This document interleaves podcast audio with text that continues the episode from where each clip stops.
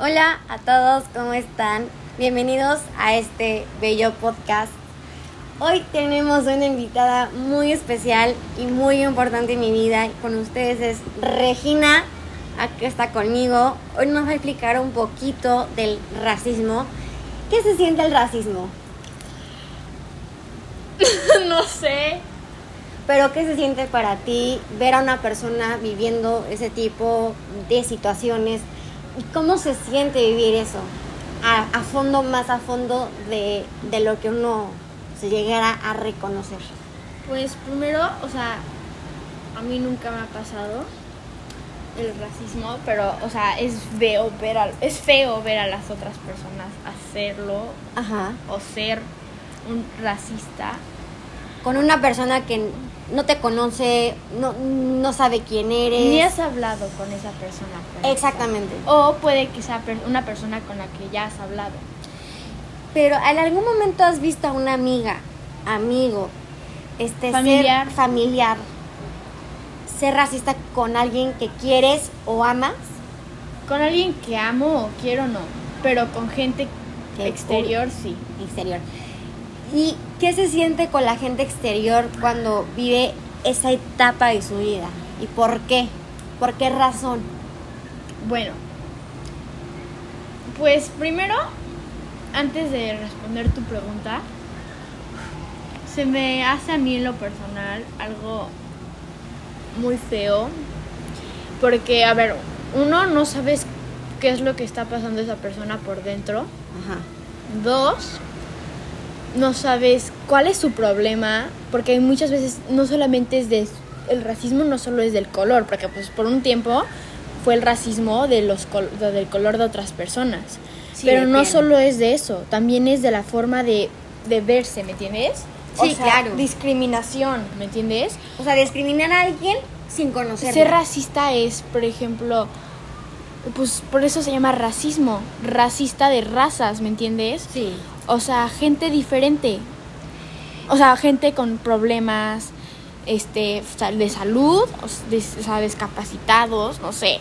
Gente, pues, llegó a ser algo de lo de color. Sí, claro, han vivido diferentes casos diferentes. Y una de ellas, y siempre me lo he preguntado tantas veces, ¿cómo podemos afrontar ese miedo y decirnos alto al racismo? ¿Y por qué? ¿Por qué nos pasan ese tipo de cosas? Por ejemplo, en Estados Unidos se ve que hay gente muy racista y no Bueno. sabe cómo sobreactuar. En todas tener- partes, no solo en Exacto. Estados Unidos. O sino sea, en, en otros momentos o en otros sectores Sí. hay gente que vive con eso. sí. ¿Y tú qué harías para enfrentar ese racismo y que el racismo pueda parar y todos tengamos esa paz en nuestro cuerpo y en las demás personas? ¿Tú qué harías para decirles? a esas personas, bueno, primero no vas a cambiar la mentalidad, como piensan las demás personas. Exacto. Pero ¿Tú qué sí puedes, sí puedes empezar. O sea, hay un, algo que mi mamá normalmente nos dice es cómo quieres cambiar al mundo si no empiezas por cambiar cosas dentro de tu casa, ¿me entiendes? Ok. ¿En algún momento alguna amiga cercana a ti te ha hecho sentir menos A mí. o menos?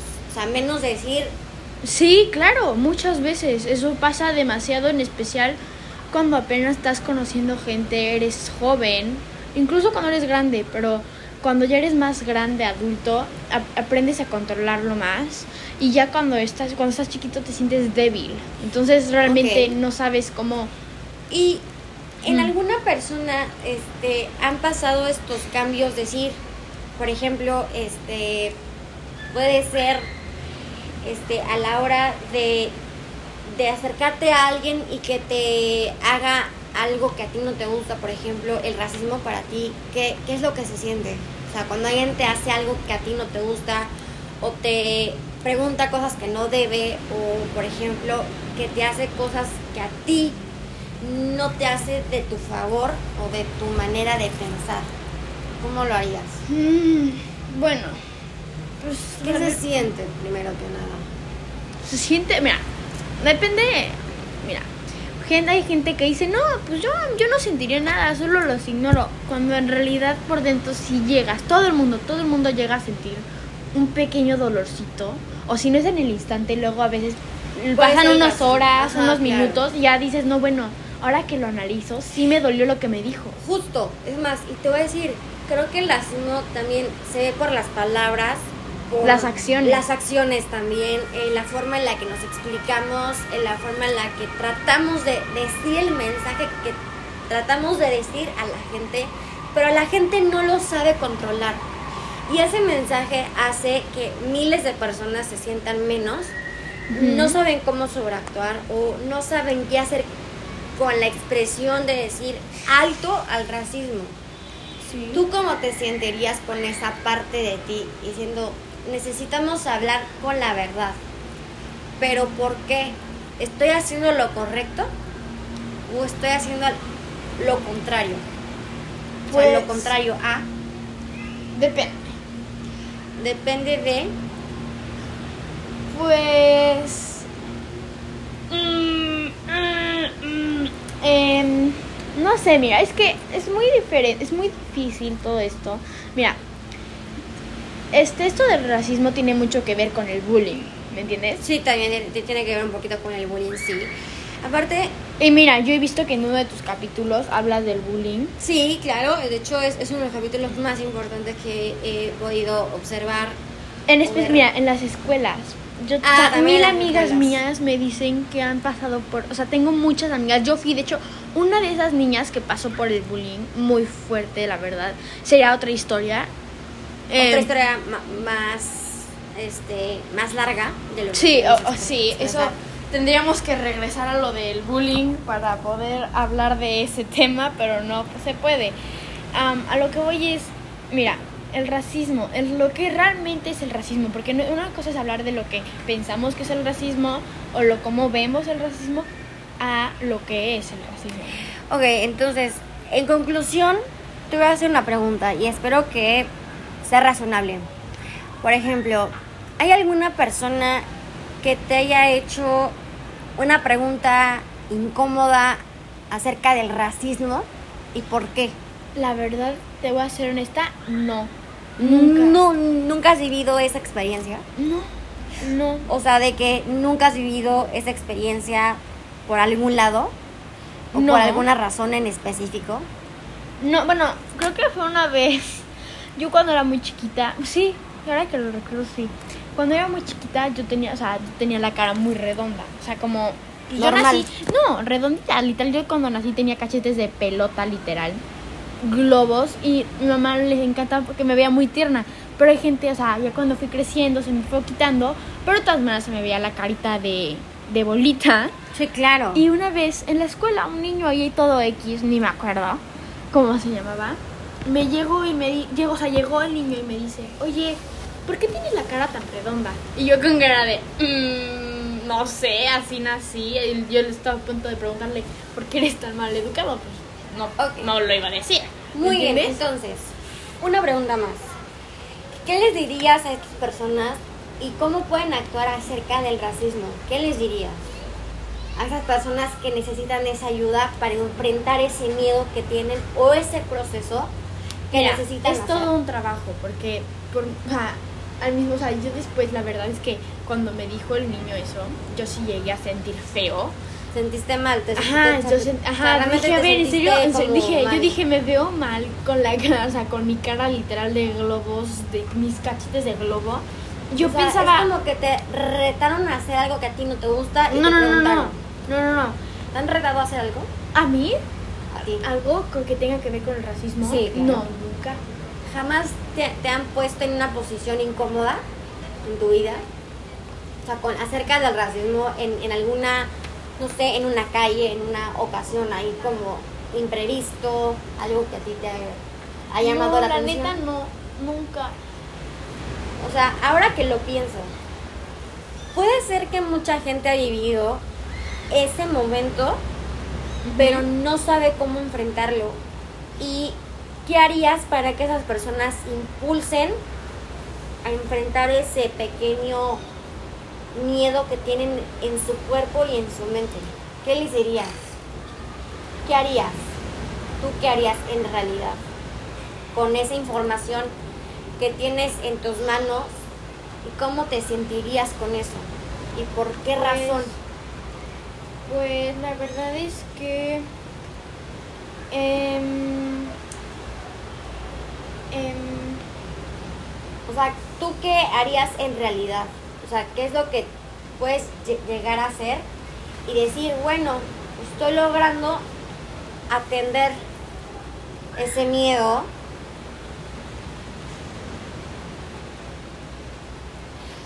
O sea, por ejemplo, a lo que me refiero está muy fácil.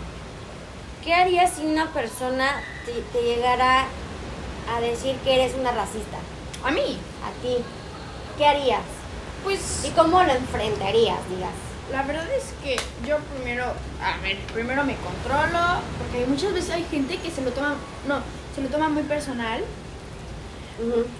pero yo la verdad, lo que hay gente que se lo toma personal, para esas personas yo les recomiendo que, por ejemplo, es, a mí lo que me enoja es lo que, a lo que voy es que, por ejemplo, si yo veo que a alguien más lo están como, o sea, una, por ejemplo, tú, Mariana, tú estás, yo veo que tú estás siendo una persona racista.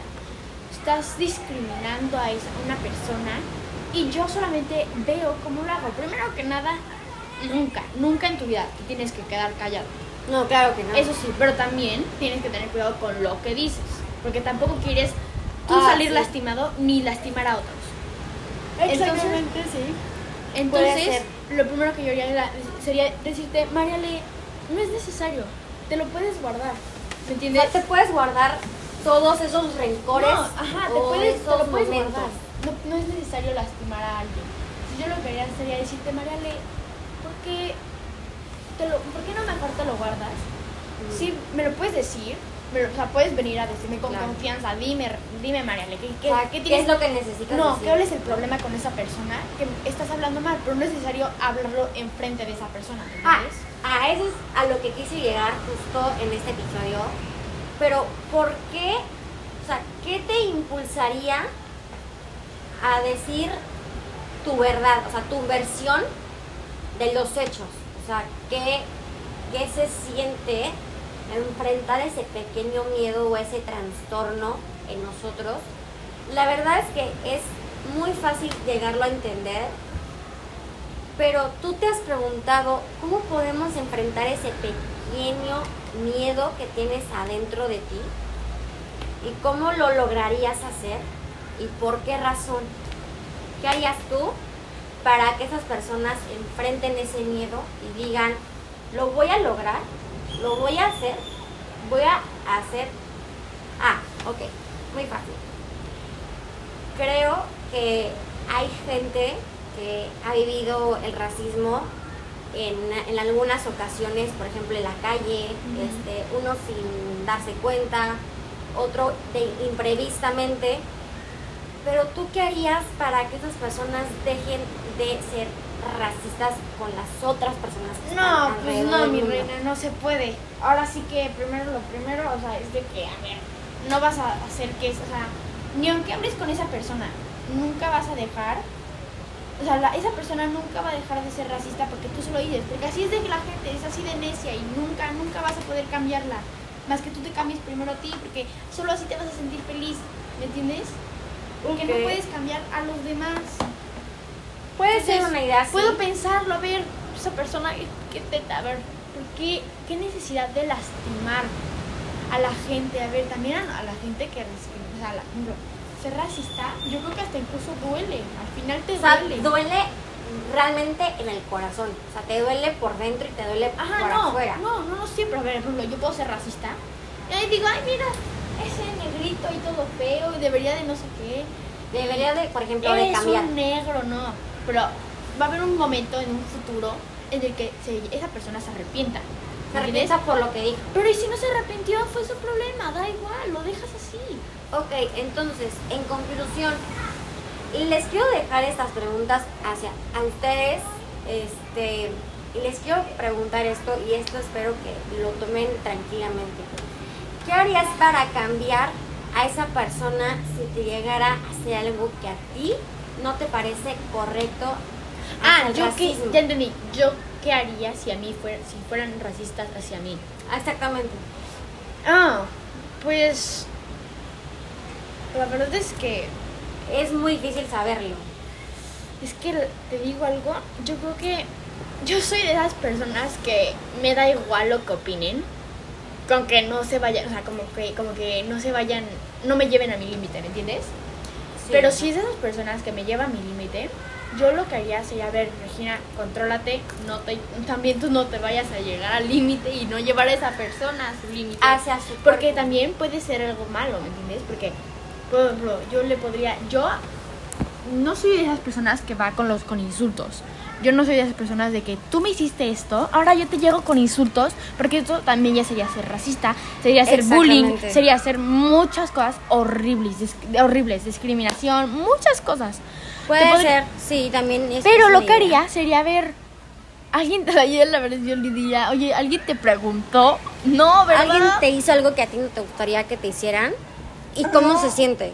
¿Se siente, claro, se siente feo? Claro. Sí, se siente feo. Pero Viví ve, algo así. dices, a ver.